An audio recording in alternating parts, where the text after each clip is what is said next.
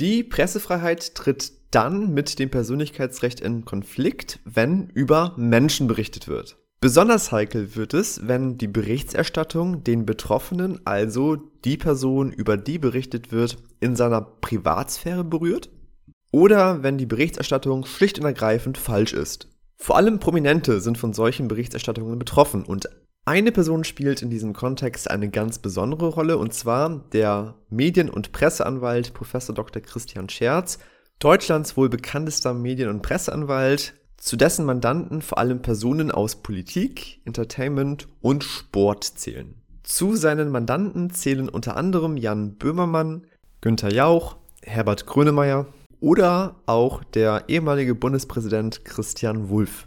Wie er zu dem Anwalt geworden ist, der er heute ist, wie das Verhältnis zwischen Presserecht und Persönlichkeitsrecht ist, wie er die Rolle der Bild und anderer Zeitungen bewertet, was er zu der Persiflage seiner Person, Scherzanwalt Dr. Christian Witz aus dem Neo-Magazin Royal von Jan Böhmermann denkt und vieles weitere erfahrt ihr heute in unserer Folge.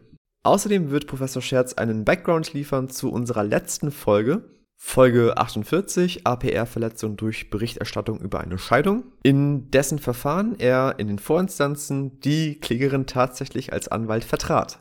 Herzlich willkommen zu Juracast. Juracast, der Podcast mit aktuellen Urteilen für dein Examen.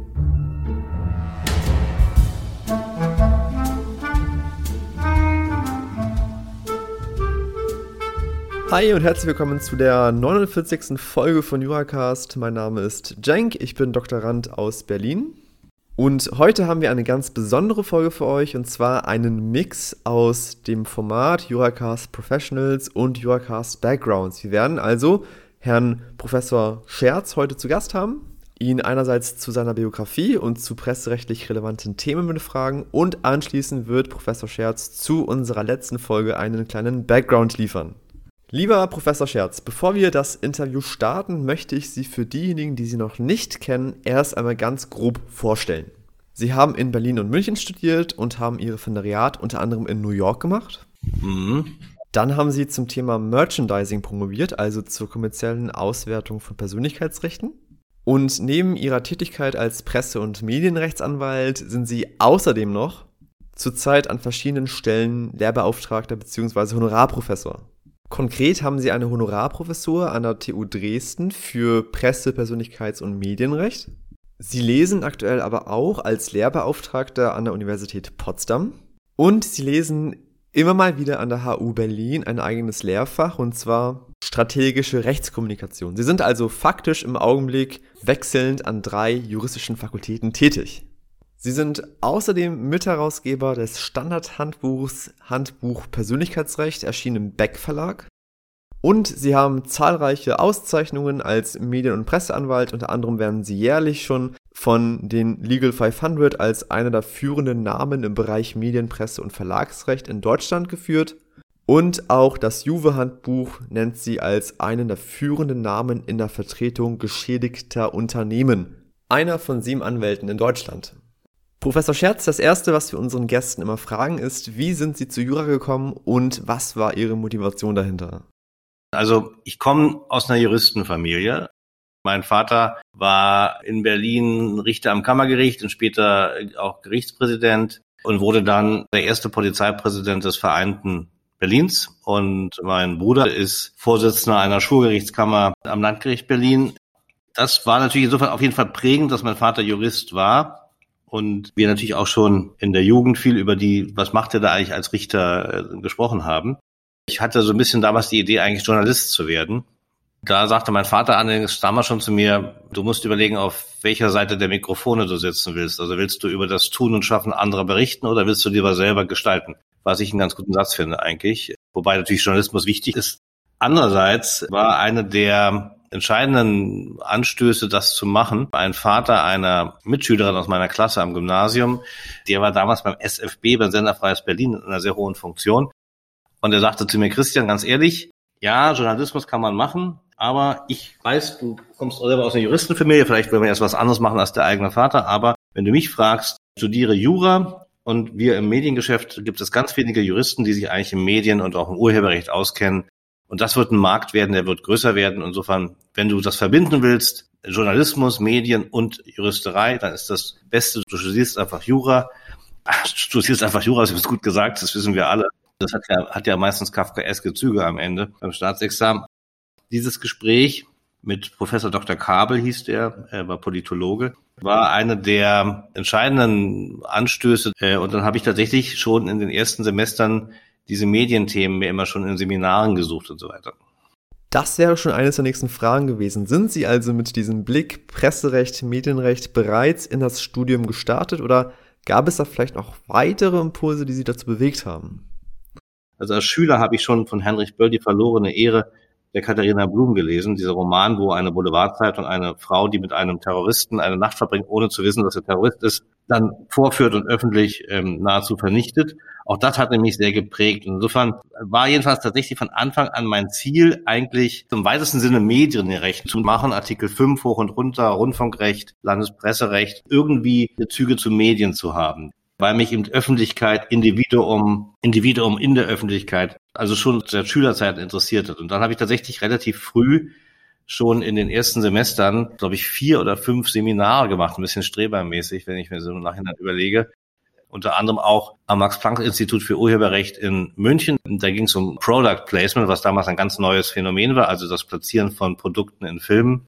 Und dann bin ich damals zum Max-Planck-Institut gegangen, zum Professor Bayer hieß der oder Professor Schricker, weiß ich nicht mehr genau, und habe ihn gefragt, ob ich ausnahmsweise, obwohl das ein Doktorandenseminar war, diese Arbeit als Student schreiben darf. Und das haben die zugelassen und insofern habe ich tatsächlich dogmatisch schon im Studium mir selber diese, diese Nische gesucht.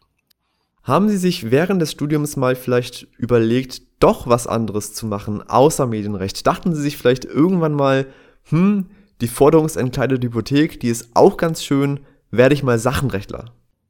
Ich hatte tatsächlich, glaube ich, auch mal überlegt, äh, so öffentliches Recht zu machen. Also ich habe tatsächlich als Wahlfach im Referendariat habe ich öffentliches Recht gehabt, weil mir das auch Spaß gemacht hat. Polizeirecht, Gefahrenabwehrrecht, vielleicht auch ein bisschen geprägt durch meinen Vater, der halt Polizeichef war. Das hat mich auch noch interessiert. Also besonderes Verwaltungsrecht war auch noch so ein Steckenpferd für mich. Merkwürdigerweise, muss ich mich heute fragen. Können Sie vielleicht den Weg beschreiben vom frisch gebackenen Absolventen des ersten Staatsexamens zum renommiertesten Medienanwalt in Deutschland? Können Sie vielleicht da kurz Ihren Werdegang aufzeigen? Also erst einmal habe ich im Referendariat auch die Stationen mir gesucht in dem Bereich. Ich war bei der Abteilung für Pressedelikte bei der Staatsanwaltschaft. Ich war beim Sender RIAS damals in der Rechtsabteilung, der gehörte damals zur ARD und habe dann später noch bei Anwälten äh, meine Stationen absolviert, die damals auch äh, Copyright Lawyer oder Entertainment Law gemacht haben. Ich habe dann nach dem zweiten Staatsexamen bin ich erstmal an die Humboldt-Universität gegangen. Ich habe an der FU, wie gesagt, und an der LMU studiert, bin aber dann an die Humboldt-Uni und wurde dort wissenschaftlicher Mitarbeiter am Institut für Urheberrecht und habe da promoviert. Tatsächlich auch über Persönlichkeitsrecht und habe da erstmal nach dem zweiten Examen ein Jahr, glaube ich, anderthalb Jahre an der Uni gearbeitet und war Doktorand. Und dann habe ich mich beworben auf eine Anzeige in der NJW, glaube ich. Damals suchte Gruner und Jahr, der Verlag in Hamburg, einen Juristen für Presserecht und Medienrecht, in der Rechtsabteilung allerdings. Und da hatte ich mich beworben und ging da durch so Art, das gab es damals auch schon, äh, 1993, so eine Art Assessment Center. Das heißt, ich hatte da vier oder fünf Durchläufer, wo ich Gespräche führen musste und am Ende war ich einer von zweien.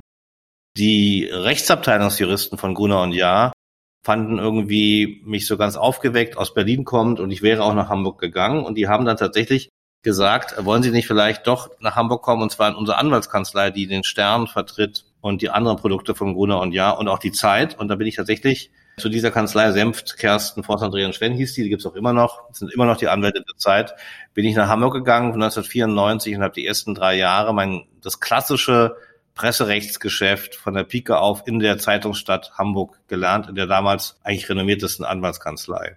Und das waren sehr, sehr, sehr spannende Jahre, weil ich schon als sehr junger Anwalt dann tatsächlich damals auf der Seite der Verlage viele Prozesse für diese Verlagshäuser geführt habe, aber auch immer mehr dann auch schon da Pressefälle für Betroffene hatte. Also Betroffene ist ja der Terminus technicus für die Medienopfer. Das heißt also die, die Gegenberichterstattung klagen wollen.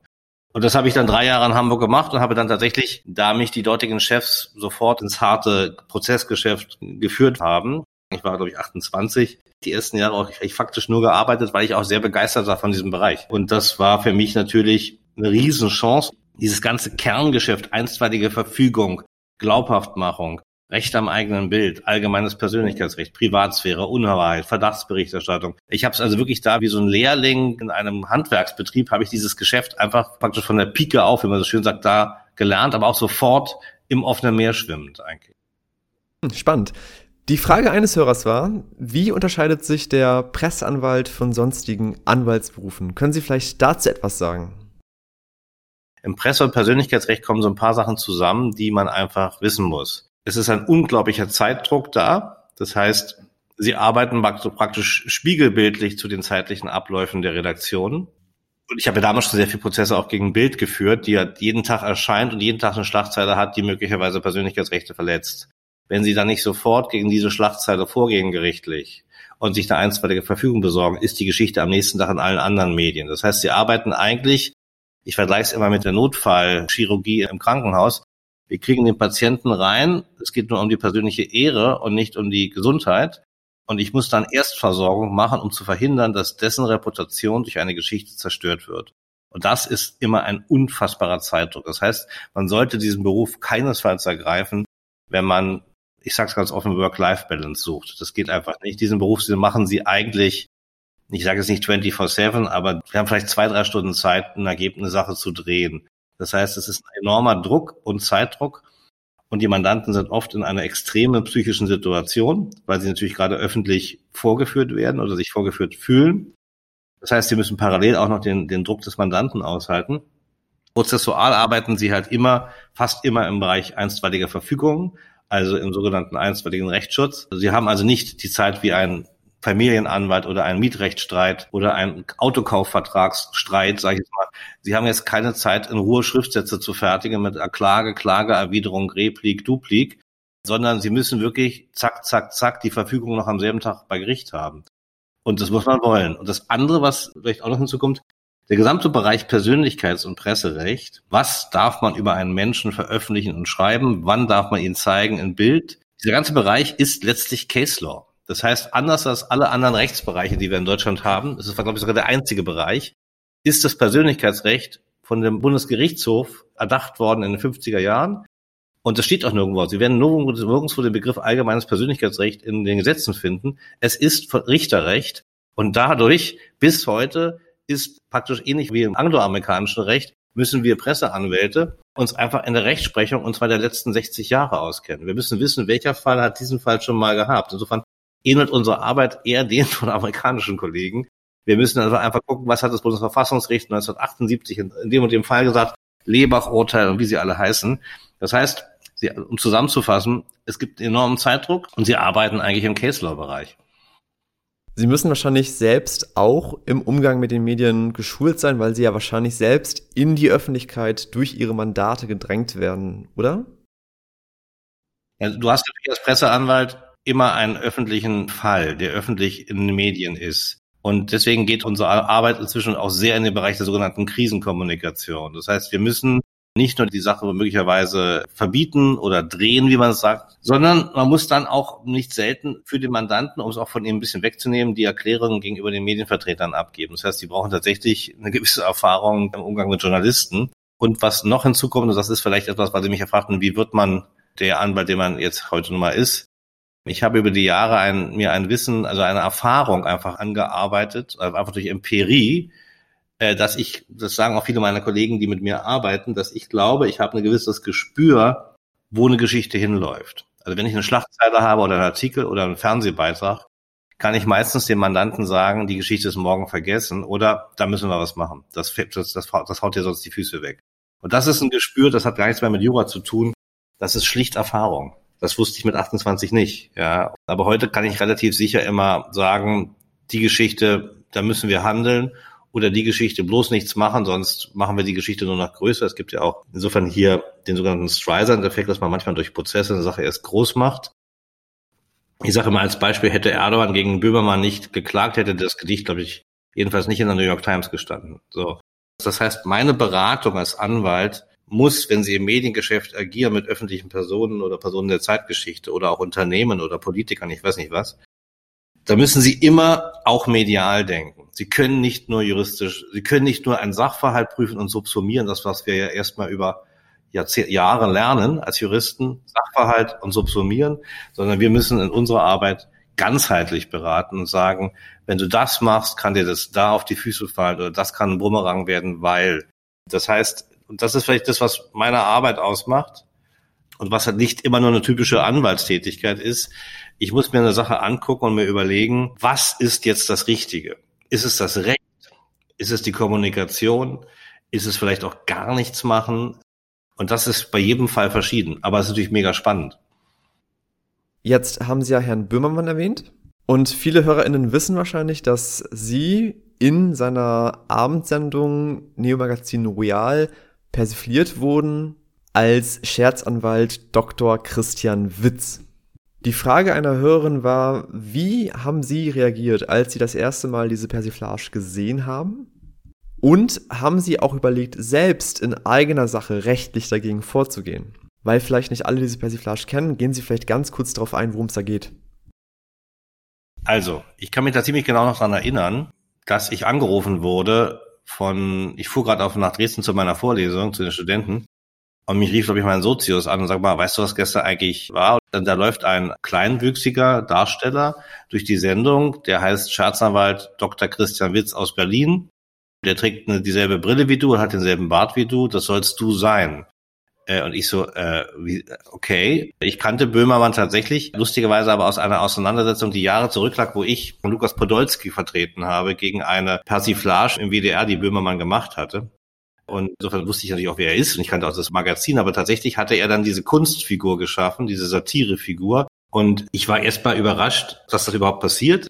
Und tatsächlich, ehrlich gesagt, habe ich mir relativ schnell, ich habe auch lustigerweise mit Mandanten telefoniert, wie sie das einschätzen, die alle Comedians oder Kabarettisten waren und bin dann eigentlich sehr schnell zur Erkenntnis gekommen, was kann man als Jurist mehr schaffen im Leben, als eine Satirefigur in einem Magazin zu werden von einem hochbegabten Moderator, Journalisten, Satiriker wie Jan Böhmermann. Das ist ja praktisch fast der Ritterschlag und damit wird man ja fast schon Kult, sage ich jetzt mal. Das heißt, ich habe dagegen natürlich nichts gemacht. Im Gegenteil, ich fand es eigentlich irgendwo auch witzig und habe das auch dann immer wieder gesehen. Es gab sehr viele Auftritte, es gab sogar ein Video. Und in seiner letzten Show, Neo Magazin Royal, hat er dann sogar noch ein Lied gesungen, Mein lieber Scherzanwalt. Bevor er jetzt das neue Format gemacht hat, war tatsächlich am Ende ein Song äh, über Scherzanwalt Dr. Christian Witz. Und wie gesagt, mehr geht eigentlich nicht, wenn Sie als Jurist letztlich dann noch und dann noch im ZDF-Hauptprogramm eine Satirefigur werden. Ja, ich glaube, diese Figur Scherzanwalt Dr. Christian Witz hat vor allem unter Studierenden Kultstatus erlangt. Glauben Sie denn, dass diese Figur Ihre Karriere in irgendeiner Form positiv beeinflusst hat, indem Sie bekannter geworden sind? Also man wurde halt permanent darauf angesprochen und sicherlich hat es auf irgendeine Art auch zur Popularisierung meiner Marke als Anwalt beigetragen. Da gehe ich eigentlich fest schon von aus. Gucken Sie mal, paar werden mich sicherlich kennen, weil ich ja auch an den Universitäten lese, weil ich auch veröffentliche, weil ich ein Handbuch zum Persönlichkeitsrecht beim CH Beck mache. Aber ich glaube, dass viele Jurastudenten nicht, überhaupt nicht wussten, wer Christian Scherz ist. Und dann gab es diese Kunstfigur, also ein Anwalt, und zwar dann noch in der Zielgruppe der Studenten. Und dann hat sich das ja verselbstständigt, dass das immer mehr dann auch irgendwo stand, wer das ist und wer das Vorbild für diese Figur ist. Insofern bin ich zumindest bei den Studenten dadurch bekannter geworden. Das glaube ich schon. Ja, das stimmt wohl. Hatten Sie am Anfang irgendwelche Vorbehalte, Herrn Böhmermann zu vertreten? Nee, ich dachte ehrlich gesagt, ich hatte überhaupt keine Vorbehalte, weil ich auch finde, dass man mit einem starken Rücken solchen Personen wie Erdogan entgegentreten muss, den ich für einen Autokraten und ja, muss ich nicht weiter kommentieren, glaube ich, halte. Das habe ich auch in meinem Plädoyer damals gesagt. Und ich habe auch vor allen Dingen von Anfang an verstanden, was Böhmermann mit diesem Schmähgedicht meinte. Ich finde es auch juristisch total interessant, weil er letztlich eine Vorlesung über Schmähkritik gehalten hat und dann dieses Beispiel nannte. Insofern war es eigentlich nichts anderes, als wenn ich als Jurist meinen Studenten was sage, das ist ein bisschen Schmähkritik, wenn man das über den und den ja sagt. Und Böhmermann hatte also satirisch überhöht eine Rechtsvorlesung gegeben. Und lustigerweise nach dem Schmähgedicht auch noch gesagt, so Herr Erdogan, Sie können sich dann Dr. Christian Witz in Berlin nehmen. Es gab sogar noch, ich bin sogar noch Teil dieses Gedichts am Ende gewesen. Aber was ich tatsächlich am Anfang geglaubt habe, weil ja Böhmermann echt oft auf Metaebenen geht und auch tatsächlich, das ist ja oft so durchdacht, also auch diese Varoufakis Stinkefinger-Geschichten, also er hat ja unglaubliche Sachen da im Fernsehen gemacht, die völlig solitär sind und noch sowas hat es vorher noch nicht gegeben.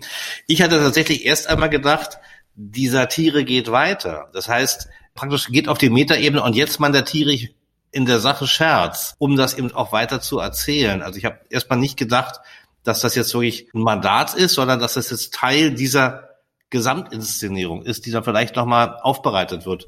Habe mich dann aber versichern können, er meint es ernst und dann haben wir den Fall gemeinsam übernommen. Der läuft ja auch immer noch, also so ist nicht. Hm, sehr spannend. Eine andere Frage, ein ganz anderes Thema eines Hörers war, glauben Sie, dass die Boulevardpresse für die Meinungsbildung in Deutschland irgendeine Rolle spielt? Die Yellow Press sicherlich nicht, damit meine ich Goldene Blatt und Freizeitrevue und Freizeitwoche. Das ist zwar auch von der Pressefreiheit gedeckt, aber im Grunde genommen sind das Produkte. Dennoch gilt Artikel 5 auch für diese veröffentlichten Inhalte. Das ist die bittere Pille der Pressefreiheit. In Sachen Bildzeitung sehe ich es tatsächlich etwas differenzierter. Ich finde das, was die Bildzeitung im Augenblick macht, oftmals Brandstifterei. Das ist teilweise auch xenophob und trägt einfach auch zur Spaltung in der Gesellschaft, in der Bevölkerung bei. Und es gab sicherlich auch mal eine Zeit, wo Bild auch die Politik beeinflusst hat. Der Kanzler Schröder hat immer gesagt, man gewinnt die Bundestagswahl mit Bild, Bams und Glotze. Wie stark die Marke Bild oder das, was sie machen, im Augenblick ist im Zusammenhang mit Corona etc., weiß ich nicht. Tatsächlich ist da aber auf jeden Fall festzustellen, dass die Inhalte sicherlich die Gesellschaft beeinflussen. Davon ist sogar auszusehen. Das ist aber auch die große Gefahr. Ne? Also Bild setzt die Gesellschaft auch gerade in eine dauernde Alarmstimmung. Es wird alles skandalisiert, dramatisiert, hochgejatzt, um Klickzahlen zu generieren für den Springer Verlag. Ich sage mal, früher hieß es Winter, heute heißt es Schneechaos, ja. Also alles wird sofort durch solche Kavum-Ausdrücke nochmal hochgejatzt. Und das ist schon etwas, was ich gesellschaftlich äußerst gefährlich finde, weil es wird nicht mehr sachlich berichtet durch solche Schlagzeilen, etwa bei Bild.de, sondern es wird eben ganz bewusst alles praktisch dramatisiert. Jeder Satz eines Politikers wird sofort skandalisiert oder hinterfragt. Empörungsgesellschaft Deutschland. Und das führt zu einer ja dauernden Alarmstimmung im Land. Die Medien tragen halt, also insgesamt übrigens, die Medien tragen nicht im, unbedingt immer zur Beruhigung oder zur reinen Information bei, sondern dieser Dauerdruck, der gerade gemacht wird, den finde ich schon schwierig.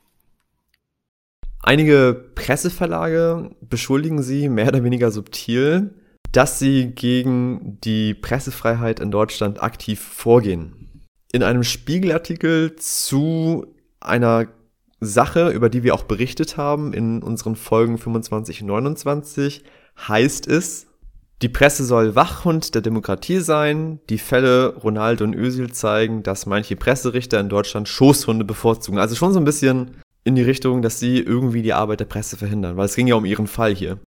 Was sagen Sie dazu? Ich weiß, dass das immer mal so gesehen wird von den Verlagshäusern, aber ich sage ehrlich gesagt, da stehen die großen Medienkonzerne Bertelsmann, Burda, Bauer, Springer, Funke, Spiegel die berichten den ganzen Tag über Menschen und deswegen haben natürlich Mandanten das Recht, sich von einem Anwalt vertreten zu lassen, wenn entweder über sie Unwahrheiten verbreitet werden oder eben die Intim- oder Privatsphäre verletzt wird. Das sind die wichtigsten Tatbestände im Persönlichkeitsschutz. Und die Pressefreiheit gilt nicht schrankenlos, gleichberechtigt. Grundrechtlich steht dem das allgemeine Persönlichkeitsrecht gegenüber, abgeleitet aus Artikel 1.1 in Verbindung mit 2.1 und natürlich auch die Menschenwürde. Das heißt, die Pressefreiheit ist nicht im luftrechtsfreien Raum und die Presse darf nicht alles machen, sondern die Presse muss Persönlichkeitsrechte beachten. Und insofern steht der Pressefreiheit gleichberechtigt die der Persönlichkeitsschutz gegenüber, übrigens anders als in Amerika, im angloamerikanischen Recht, wo Freedom of the Speech das allerhöchste Verfassungsgut ist und die Persönlichkeitsrechte darunter kommen. Aber im kontinentaleuropäischen Raum ist es auch durch Aufklärung, Humanismus etc. hat das Individuum Rechte. Und wenn ich als Anwalt für Mandanten diese Rechte einfordere, ist das keine Abschaffung der Pressefreiheit. Es ist das, was jeden Tag in Deutschland geschieht, dass die Pressefreiheit mit dem Persönlichkeitsschutz abgewogen werden muss. Und da finde ich es eine hochfeine Aufgabe, das für Mandanten, die von Presseberichterstattung betroffen sind, zu tun. Dass das die Verlagshäuser nicht mögen, ist klar. Aber ganz ehrlich, auf der einen Seite stehen diese riesigen Medienkonzerne mit ihrem Geld in ihren hoch ausgerüsteten Rechtsabteilungen und Großkanzleien, die sie vertreten. Und auf der anderen Seite stehen vielleicht drei, vier, fünf renommierte Presserechtskanzleien, die sich um Betroffene kümmern. Wenn also diese wenigen Anwälte die große Gefahr für die Pressefreiheit sind, weil die Medienkonzerne dann keine Auflage mehr machen können, das ist wirklich nicht ernst zu nehmen, diese, diese Einlassung. Im Gegenteil, ich glaube, es hat sogar neulich mal ein sehr renommierter Journalist beim Netzwerk Recherche auf dem Podium gesagt, was habt ihr eigentlich immer gegen Scherz? Er ist doch einer unserer wenigen Korrektive. Das heißt, was haben denn Medien für Korrektive? Außer das Recht und die Gerichte und eben dann auch die Anwälte. Ansonsten können Medien eigentlich machen, was sie wollen.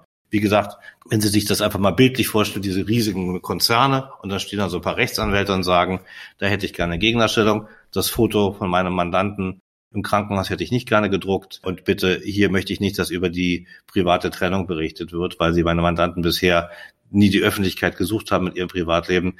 Das sind, glaube ich, keine großen Gefahren für die Pressefreiheit. Mhm, danke.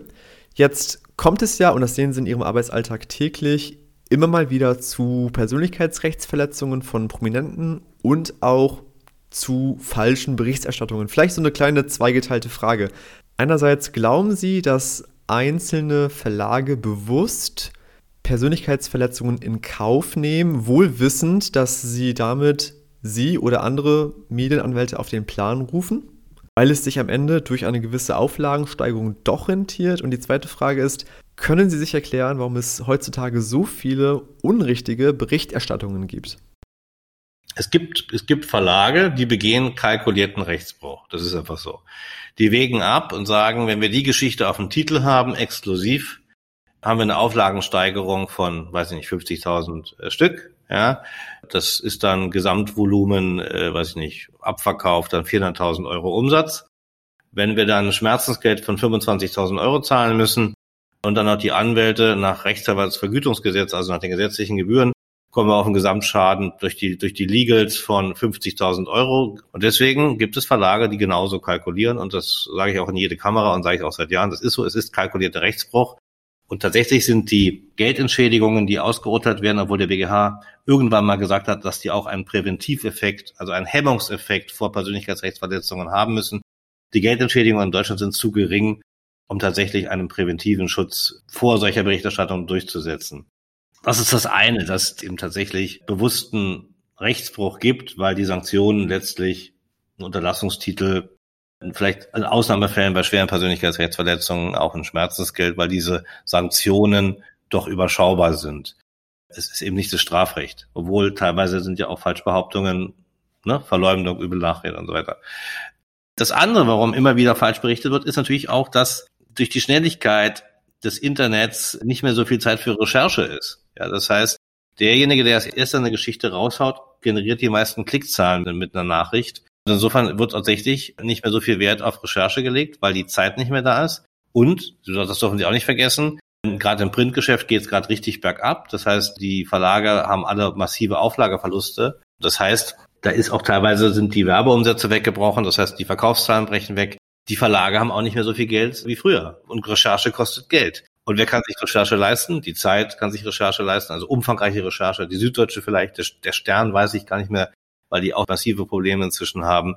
Sicherlich kann sich Bildrecherche leisten, weil das Verlasshaus ist immer noch gut aufgestellt finanziell, aber viele eben nicht. Und gerade im Internet und gerade auch Online-Medien, die hauen halt Sachen raus. Und da sind eben oft dann Fake News dabei, klar.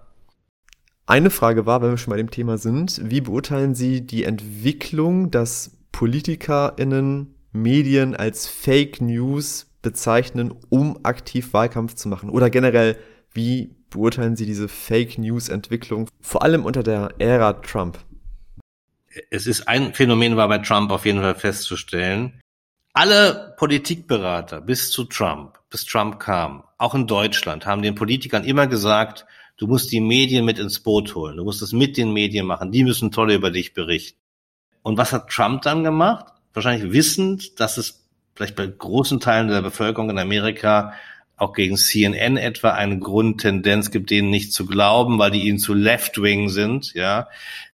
Und Trump hat einfach eins gemacht. Er hat den Wahlkampf mit dem Bashing der Medien gewonnen und hat ja bei diesen Wahlkampfveranstaltungen haben die Leute fanatisch applaudiert, wenn er die gesamten Journalisten, die vor Ort waren, beschimpft hat. Das heißt, tatsächlich ist diese Entwicklung neu. Man kann die Wahl gewinnen, indem man die Medien beleidigt und vorführt vorm Wahlvolk. Und das ist tatsächlich die eine Folge, dass eben solche Personen wie Trump, die dann sogar amerikanischer Präsident werden, die Medien als Lügenpresse, als Fake News bezeichnet, werden sie natürlich bei vielen Leuten dieses erreichen, dass die dann glauben, naja, der Trump wird dort möglicherweise recht haben. Das heißt, die Glaubwürdigkeit in Medien ist massiv zurückgegangen. Das ist einfach so. Und darunter haben auch in Deutschland, glaube ich, viele Medien zu leiden. Wutbürger, Lügenpresse etc. Umso mehr, wie gesagt, ich glaube ja an investigativen Journalismus und ich glaube auch an die verfassungsrelevante Aufgabe der Presse und des Rundfunks, Missstände in der Gesellschaft aufzuklären. Aber gerade wenn dann viele Medien unwahr berichten, wird die Glaubwürdigkeit halt auch nicht besser. Gerade die Yellow Press tut ihren Kollegen in der Qualitätspresse oder den tradierten Medien keinen Gefallen, wenn sie permanent Titelseiten bauen, die einfach nicht bekanntermaßen nicht stimmen. Ja. Ja, vielen herzlichen Dank für diesen ersten Teil. Dann lassen Sie uns doch einfach rübergehen in die inhaltliche Auseinandersetzung mit dem Urteil, was wir uns letzte Woche angeschaut haben. Folge 48, APR-Verletzung durch Berichterstattung über eine Scheidung. Mögen Sie vielleicht ganz kurz den Sachverhalt zusammenfassen und das Kernproblem, die Kernfrage herausstellen? Es ging da um eine Berichterstattung in der Achtung Bildzeitung und Bild Online über einen Scheidungstermin einer Mandantin von mir, die eine bekannte Schauspielerin und Comedian ist. Und die Bildzeitung hat dann über diesen Scheidungstermin berichtet und hierbei sowohl zwei Fotos abgedruckt, die meine Klientin auf dem Weg zum Gericht, also vor dem Gericht und im Gericht, also vor dem Gerichtssaal im Gebäude zeigten, wo sie sehr vermummt war mit einem Schal etc.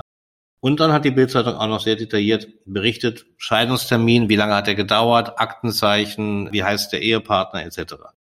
Es ging halt um die Frage der Bild- und Wortberichterstattung über einen Scheidungstermin in Köln, die eine bekannte deutsche Schauspielerin betraf. Ja, vielen herzlichen Dank. Können Sie vielleicht für diejenigen, die noch nicht so weit im Studium fortgeschritten sind, kurz erklären, was die sogenannte Sphärentheorie ist und wie sich diese Sphärentheorie auf die Berichterstattung auswirkt?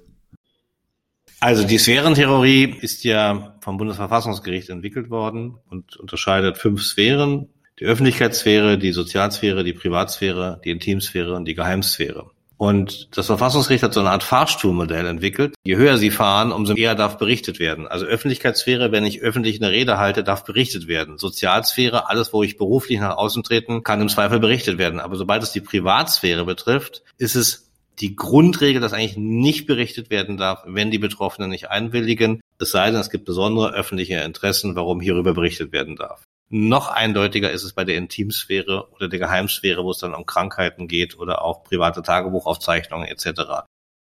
Okay, danke. Also es kommt darauf an, welche Sphäre betroffen ist. Ist die Privatsphäre betroffen, ist es schwieriger darüber zu berichten, als wenn bloß die Sozialsphäre betroffen ist.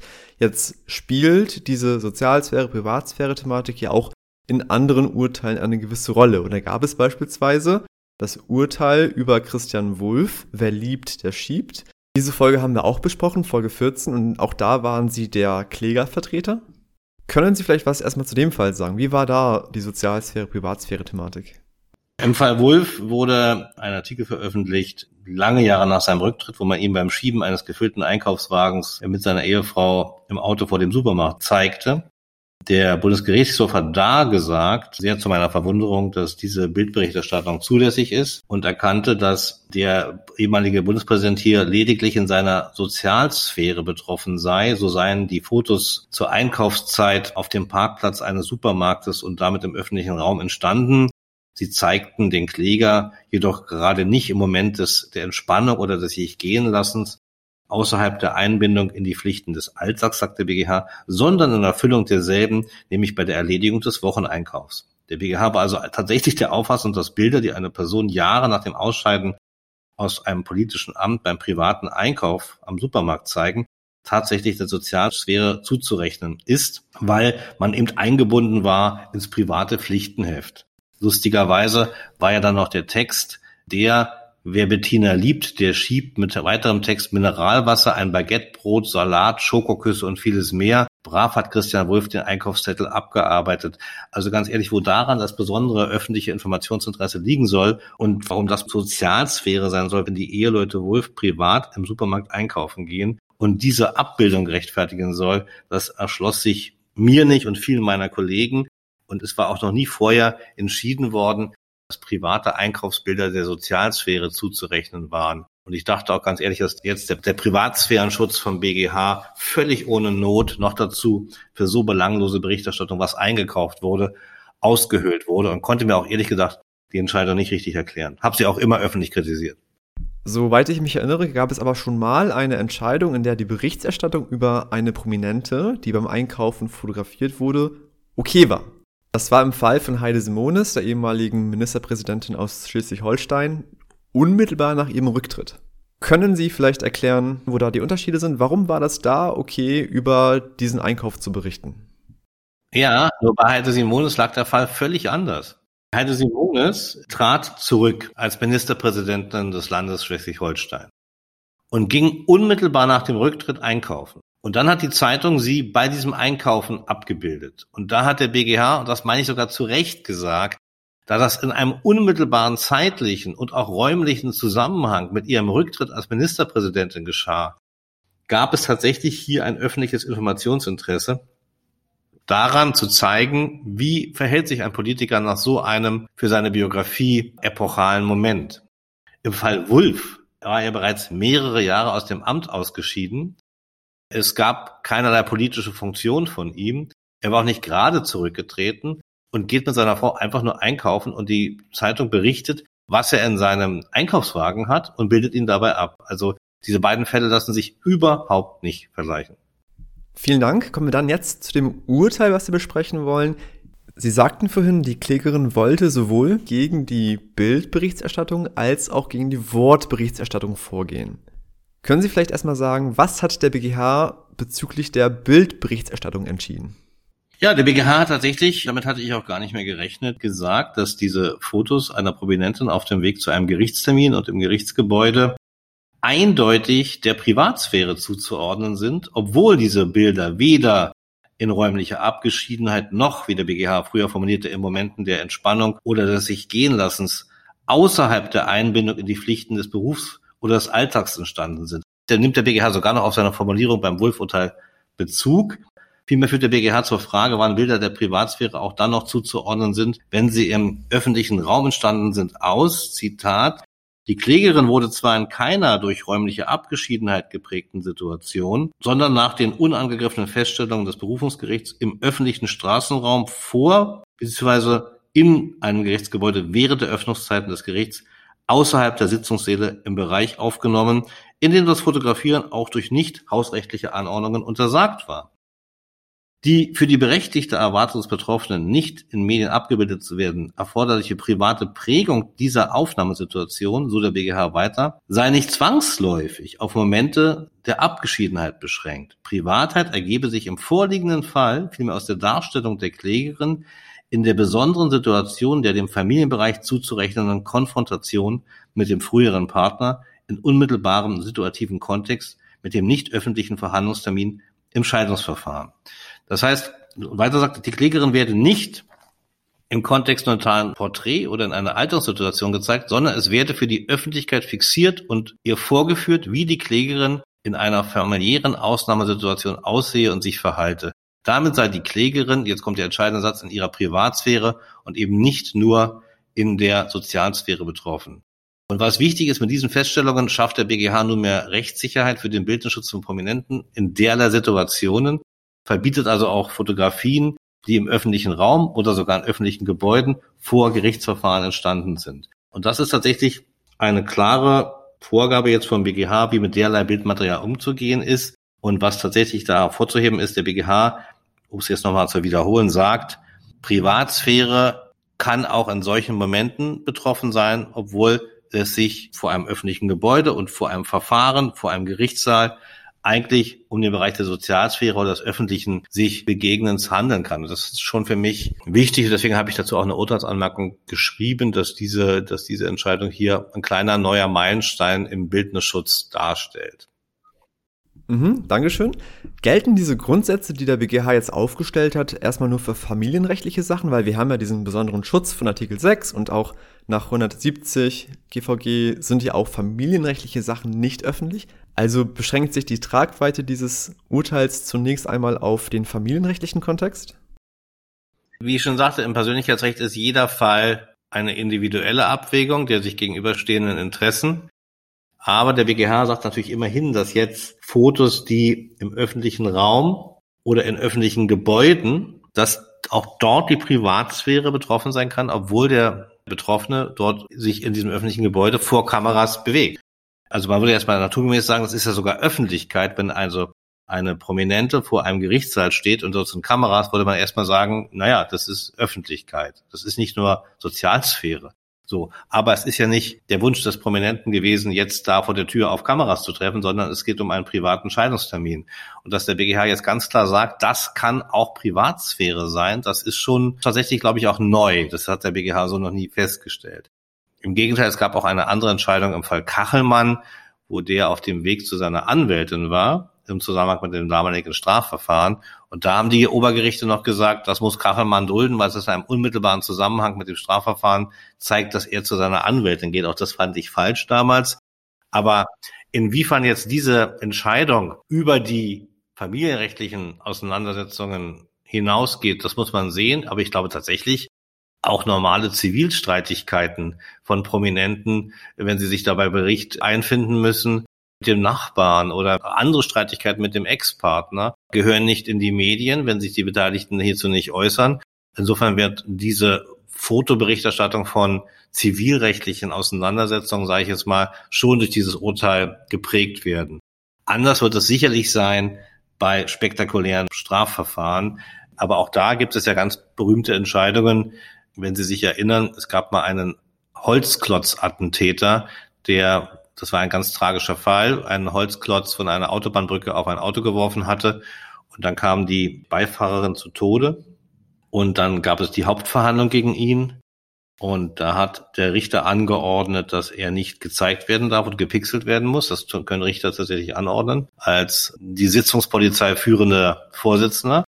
Und da wurde diese Entscheidung des Richters überprüft und das Bundesverfassungsgericht hat damals gesagt, die Anordnung war rechtmäßig, obwohl das eine ganz spektakuläre Tat war weil die gesagt haben, dass die Stigmatisierung des Angeklagten durch eine öffentliche Bildberichterstattung, in der er erkennbar wiedergegeben wird, für ihn schwer wiegen könne, wenn er später als unschuldig zu gelten hat, wenn er freigesprochen wurde. Und insofern sagte da das Verfassungsgericht, da sind sie sogar meines Erachtens ein bisschen zu weit gegangen, darf der Angeklagte nicht gezeigt werden. Also es gibt auch sehr viel Rechtsprechung zu Strafverfahren. Aber noch einmal, ich glaube schon bei spektakulären Strafverfahren wird diese BGH-Entscheidung nicht unbedingt eins zu eins Anwendung finden können, aber sie wird trotzdem eine Relevanz haben und es werden auch weitere Fragen zu stellen sein, wo noch überall Privatsphäre möglich sein kann, obwohl man sich im öffentlichen Raum bewegt oder in öffentlichen Gebäuden. Also das heißt, das wird schon Wirkung entfalten für die Frage der Zulässigkeit von Bildberichterstattern. Mhm, Dankeschön. Und bezüglich der Wortberichterstattung hat der BGH ja etwas anders entschieden. Können Sie vielleicht das kurz darstellen und sagen, was Sie davon halten? Der BGH hat die Textberichterstattung für zulässig äh, gehalten, weil er hier ein öffentliches Informationsinteresse erkennt. Ich kann das so nicht nachvollziehen und zwar aus einem ganz einfachen Grund. Der Gesetzgeber hat ja entschieden, dass Scheidungsverfahren nicht öffentlich sind und familienrechtliche Auseinandersetzungen. Damit hat der Gesetzgeber ja so ein bisschen angedeutet, wo die Medien draußen zu bleiben haben. Und wenn es diese gesetzgeberische Entscheidung gibt und er sich festlegt, dass das außerhalb der Öffentlichkeit stattfinden muss, meine ich, muss denklogisch auch eine detaillierte Berichterstattung über den Scheidungstermin selbst auch unzulässig sein. Der WGA hat hier aber ganz klar entschieden, dass er hier ein Informationsinteresse sieht aber wie gesagt, ich finde es, es ist nicht erkennbar, warum die Öffentlichkeit über das Aktenzeichen, die Dauer der Verhandlung, den Gerichtsort, Saal und weitere Details informiert werden muss. Da bin ich anderer Auffassung, aber ganz ehrlich, das ist immer so, wenn Sie als Anwalt arbeiten. Es gibt oft Entscheidungen, die gehen in eine Richtung, wo Sie sagen, das ist gut für das, was ich in meiner Arbeit mache. Und andere muss man einfach hinnehmen. Und wenn der Bundesgerichtshof das jetzt so sieht, dann muss das auch von mir akzeptiert werden. Ja, da bin ich dann auch, ehrlich gesagt, schlicht und einfach Jurist. Der BGH hat noch eine Sache klargestellt, und zwar bezüglich der Selbstbegebung durch presserechtliche Informationsschreiben. Können Sie vielleicht unseren HörerInnen erklären, was sind solche presserechtliche Informationsschreiben und was ist die Selbstbegebung und wie spielen diese beiden Sachen zusammen? Ich habe tatsächlich vor einigen Jahren, manche sagen sogar, ich sei der Erfinder des presserechtlichen Informationsschreibens, aber das weiß ich jetzt nicht.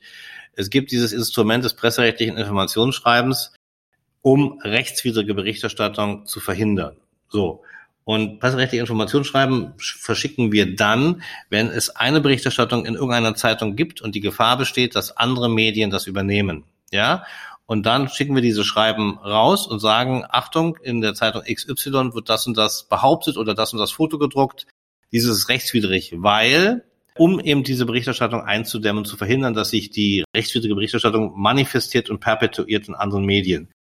Der Bundesgerichtshof hat übrigens auch ganz klar festgestellt, dass dieses presserechtliche Informationsschreiben sogar ganz sinnvoll sein kann, um Persönlichkeitsrechtsverletzungen zu verhindern. Er verlangt halt nur, dass der Anwalt im Presseinformationsschreiben darauf hinweisen muss, was konkret die Beanstandung der Veröffentlichung ist, damit nicht ein reiner Einschüchterungseffekt durch diese Presseinfoschreibens eingeht. Und in dem Fall konkret, weil wir wussten, dass eine andere Boulevardzeitung eine Berichterstattung über die Trennung meiner Mandanten plant, hatte sich eine andere Zeitung bei mir gemeldet und mich gefragt, ob ich das bestätigen könnte. Und wir haben tatsächlich dann, das war gar kein presserechtliches Informationsschreiben, sondern wir haben bestätigt gegenüber, ich glaube, stern.de, dass eine Trennung erfolgt ist. Wir haben aber gleichzeitig darauf hingewiesen, wir bitten von weiteren Nachfragen Abstand zu nehmen und die Privatsphäre zu respektieren ist. Insofern war das hier nicht ein Presseinformationsschreiben, was ich versandt habe, was ich sonst bei rechtswidriger Berichterstattung manchmal tue, um eine Veröffentlichung durch andere zu verhindern, sondern hier habe ich gewissermaßen gegenüber einem Medium eine Trennung bestätigt, aber gebeten, die Privatsphäre zu respektieren. Und der BGH sagt, und es gibt ja die sogenannte Selbstbegebung, das muss man vielleicht auch nochmal klären, die Privatsphäre ist grundsätzlich geschützt. Wenn man aber selber die Tür aufmacht, sage ich immer, oder Home Stories macht oder sich zu seinem Privatleben äußert, sagen die Gerichte, kann man diesen Privatsphärenschutz verlieren, weil man sich dessen begeben hat. Deswegen ist der juristische Fachbegriff Selbstbegebung. Und die Gegenseite hatte ja argumentiert, dass durch meine Bestätigung der Trennung der Mandantin, die dann später zum Scheidungstermin eben kam, wir gewissermaßen die Mandantin sich selbst zu ihrer Trennung durch mich geäußert hätte und damit gewissermaßen ihren Privatsphärenschutz verloren hätte. Das hat der BGH aber ganz klar dem an dieser Argumentation einen Riegel vorgeschoben. Er hat gesagt, die Presseinformation zur Trennung lag bereits zwei Jahre zurück. Eine Selbstöffnung ist damit nicht erfolgt. Die Äußerung habe zum Zeitpunkt der Bildberichterstattung bereits zwei Jahre zurückgelegen. Sie sei inhaltlich sehr zurückhaltend ausgestaltet gewesen. So habe der Anwalt der Klägerin lediglich auf Nachfrage gegenüber einer Zeitung bestätigt, dass die Klägerin von ihrem Ehemann getrennt sei, verbunden mit der Aussage, dass weitere Erklärungen aus Gründen des seit Jahren durch das Paar gelebten Schutzes der Kinder vor Medienöffentlichkeit nicht abgegeben würden und der Bitte daher von weiteren Nachfragen abzusehen und die Privatsphäre zu respektieren. Das wird auch für unsere Arbeit in Zukunft nicht unwichtig sein, weil natürlich das jetzt oft von den Verlagen kam, wenn wir uns gegenüber Medien geäußert haben zu einer privaten Situation, um eine Flut von Berichterstattung zu verhindern, die die Privatsphäre verletzen könnte. Also wenn wir sagen, ja, es stimmt, unsere Mandanten haben sich getrennt oder ja, es ist richtig das, aber wir bitten von Anfragen Abstand zu nehmen und die Privatsphäre zu respektieren, sagt im der BGH, das ist keine Selbstbegebung. Damit macht man nicht die Tür auf, sondern das dient ja gerade der Verhinderung der Verletzung von Privatsphäre. Mhm, danke. Und so eine Selbstbegebung wäre dann wahrscheinlich auch, wenn ich meine Hochzeit mit meinem Partner richtig medial öffentlich feiere, dann muss ich mich wohl auch nicht wundern, wenn eine Scheidung entsprechend medial begleitet wird, oder? Ja, wenn man eben seine Hochzeit an die eine Zeitung verkauft, kann man nicht gegen die andere Zeitung klagen, wenn dann zwei Jahre später der Scheidungstermin ansteht. Das ist wiederum was anderes. Da muss man ganz klar sagen, wer sich eben in diese Welt des Boulevards mit seinem Privatleben begibt, hat danach einen eingeschränkteren Privatsphärenschutz. Und das finde ich übrigens auch richtig. Ich habe aber sehr viele Mandanten, die eben ganz bewusst ihren Job machen und äh, auf die Bühne gehen oder ihren Sport betreiben oder Fußball spielen oder auch Politiker sind, aber ganz bewusst sich entschieden haben, um diesen Verlust des Privatsphärenschutzes zu verhindern, lasse ich die Tür zu. Ja, und dann ist gewährleistet, dass auch die Medien nicht einfach so berichten dürfen. Sie dürfen nicht einfach berichten, mit wem ein Politiker zusammen ist, wenn er sich mit seiner Ehefrau nie gezeigt hat. Das, also auch Politiker haben dieses Recht auf Privatsphäre. Und wir beraten auch, ehrlich gesagt, die Mandanten immer in diese Richtung. Ein Riesenproblem wird sicherlich Instagram, weil bei Instagram auch sehr viele Prominente inzwischen sehr viel von ihrem Privatleben zeigen. Und da besteht tatsächlich die Gefahr, dass wenn das praktisch von einem Prominenten, der bisher seine Privatsphäre sehr geschützt hat, plötzlich auf Instagram Fotos von seinem Urlaub zeigt, da wird es dann schon schwer, wenn man dann wiederum Paparazzi-Fotos verbieten will aus diesem Urlaub, weil das wird dann irgendwann auch ein widersprüchliches Verhalten, nennen wir das. Jetzt haben vielleicht einige HörerInnen Lust bekommen, sich mit Medienrecht und Presserecht näher auseinanderzusetzen. Kann man bei Ihnen das Referendariat machen oder kann man bei Ihnen auch ein Studiumspraktikum machen? Ja, wir haben regelmäßig Praktikanten, wir haben regelmäßig Referendare ich finde das auch für uns nicht uninteressant, Referendare zu haben, weil ich nicht selten natürlich da auch Talente entdecke, wo ich denke, die könnten hier für uns was sein. Also das ist für mich ein bisschen sogar Recruiting, was wir hier machen, wenn wir Referendare hierher holen. Es ist ja auch so, dass sich die bei uns bewerben sich ja ganz bewusst übrigens aus der ganzen Bundesrepublik Referendare, die genau diesen Bereich als Referendar machen wollen. Zu uns kommt jetzt keiner, der sagt, ich gehe jetzt mal in irgendeine Anwaltskanzlei und mache mal Zivilrechtsstation bei Scherz, sondern das sind schon Leute, da sehen Sie am Lebenslauf sofort, dass sie sich schon sehr viel mit diesen Themen beschäftigt haben. Vielen Dank. Haben Sie noch letzte Worte oder Ratschläge an unsere HörerInnen? Ja, also ich glaube, wir wissen alle, dieses einmal durchhaben und zwei Staatsexaminer zu machen, das ist schon eine der härtesten Nummern, die man durchziehen kann, muss man ganz klar sagen, weil man natürlich viele Jahre auch einfach lernen muss, ohne zu wissen, was das später wird und was man damit machen kann. Ich kann nur sagen, dass ich schon das Studium mir bewusst selbst gestaltet habe, indem ich mir meine Themen gesucht habe und das geht, heute mehr denn je. Also ist da auch wirklich Kreativität schon im Studium gefordert. Man kann sich in Praktika sich seinen Bereich aussuchen und angucken, wie ist das in der Praxis. Und ich finde, gerade wenn man das alles hinter sich hat und die zwei Staatsexaminer hinter sich hat und geht dann in die juristischen Berufe, sind das schon mit einer der spannendsten Berufe, die man haben kann, weil sie natürlich, ob sie jetzt Richter sind oder auch Anwalt, jeden Tag mit dem puren Leben, mit dem prallen Leben konfrontiert sind, was sie dann eben rechtlich prüfen müssen. Also Jura ist überhaupt nicht langweilig. Jura ist eigentlich voll das Leben, muss man sagen. Vielleicht ist das der entscheidende Satz. Und ich finde, also für mich ganz ehrlich, kann ich mir keinen tolleren, spannenderen und bunteren Beruf vorstellen, als Rechtsanwalt in diesem Bereich zu sein. Aber man muss eben dieses Durchhaltevermögen haben, diesen ja sehr steinigen, sehr mühsamen und teilweise auch sehr zermürbenden Weg der Staatsexaminer zu gehen. Aber wenn man das auch einmal hinter sich hat, ist man natürlich auch ehrlich gesagt relativ druckresistent, was gerade in meinem Beruf sehr wichtig ist. Also das ist auch ein bisschen eine Schule fürs Leben, muss man ganz klar sagen. Und man muss man nicht nur Presseanwalt werden, es gibt ganz viele andere Bereiche. Man kann ja wirklich danach fast alles werden, ja, vom Theaterdirektor bis zum Filmproduzenten. Und was, wenn ich das auch noch sagen darf, die Juristerei bildet uns aus, insbesondere analytisch zu denken, also komplexe Sachverhalte auf das zu reduzieren, worum es wirklich geht. Und das ist eine Fähigkeit, die fast keine andere Profession hat.